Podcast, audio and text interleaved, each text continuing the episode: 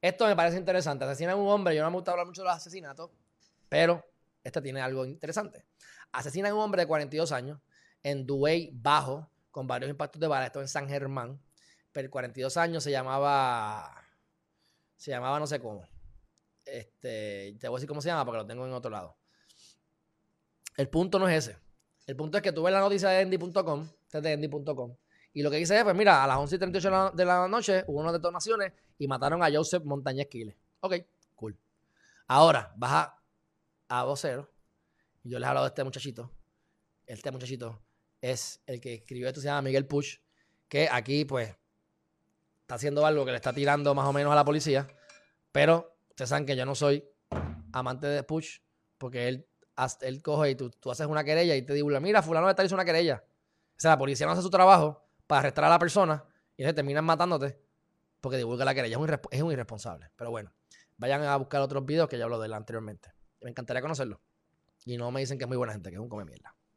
Lo digo sin que se me quede nada por dentro, no me importa. ¿Sabes por qué?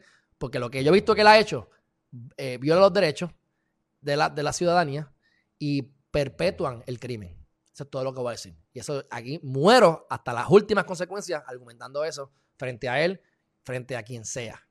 Bueno, ultiman a tiro sospechoso. Esta es la misma noticia desde el vocero. Esta está más interesante porque él tiene más información. Y miren los contactos de él, por eso es que él tiene los chismecitos internos de la policía. Dice que este tipo, el tal Joseph Montañez Quiles, que mataron de 42 años ayer, había sido el sospechoso del asesinato de un encubierto de la policía, se llamaba Sanjet Pérez. Entonces, este tipo era un cabroncito, miren esto.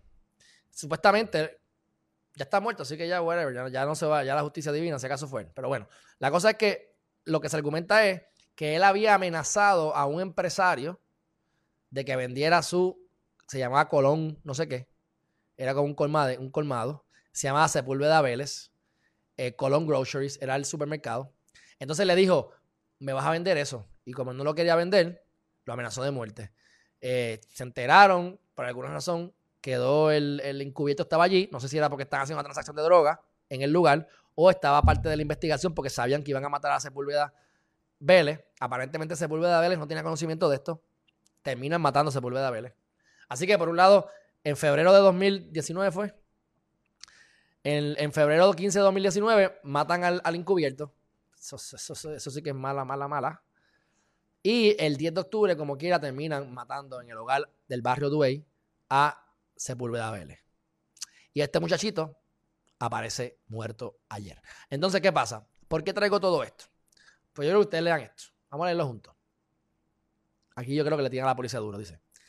El 6 de Mayagüez tuvo la investigación del asesinato de Sanjet Pérez por más de dos años. Y eso que era policía e encubierto, o sea, alguien que está dando la vida, arriesgando más que cualquier otro por el, por, la, por el departamento de la policía, mira cómo te abandonan.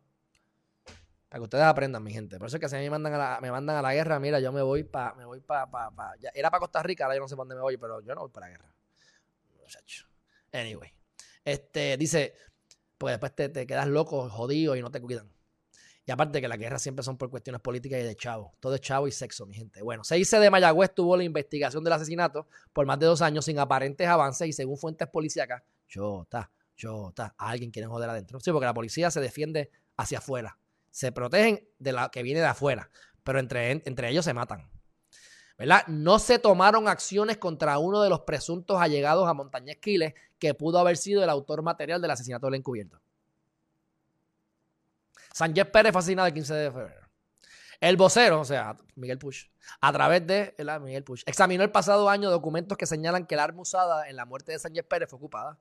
El análisis que se hizo eh, del arma parecía un, parecía un rifle plegable y dio resultados positivos como que fue la que se usó en el asesinato.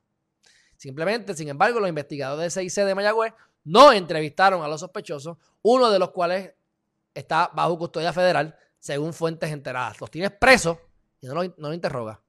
¿No quieres averiguar quién mató a tu compañero? Bueno, pues la, ley de la vida, ya lo mataron.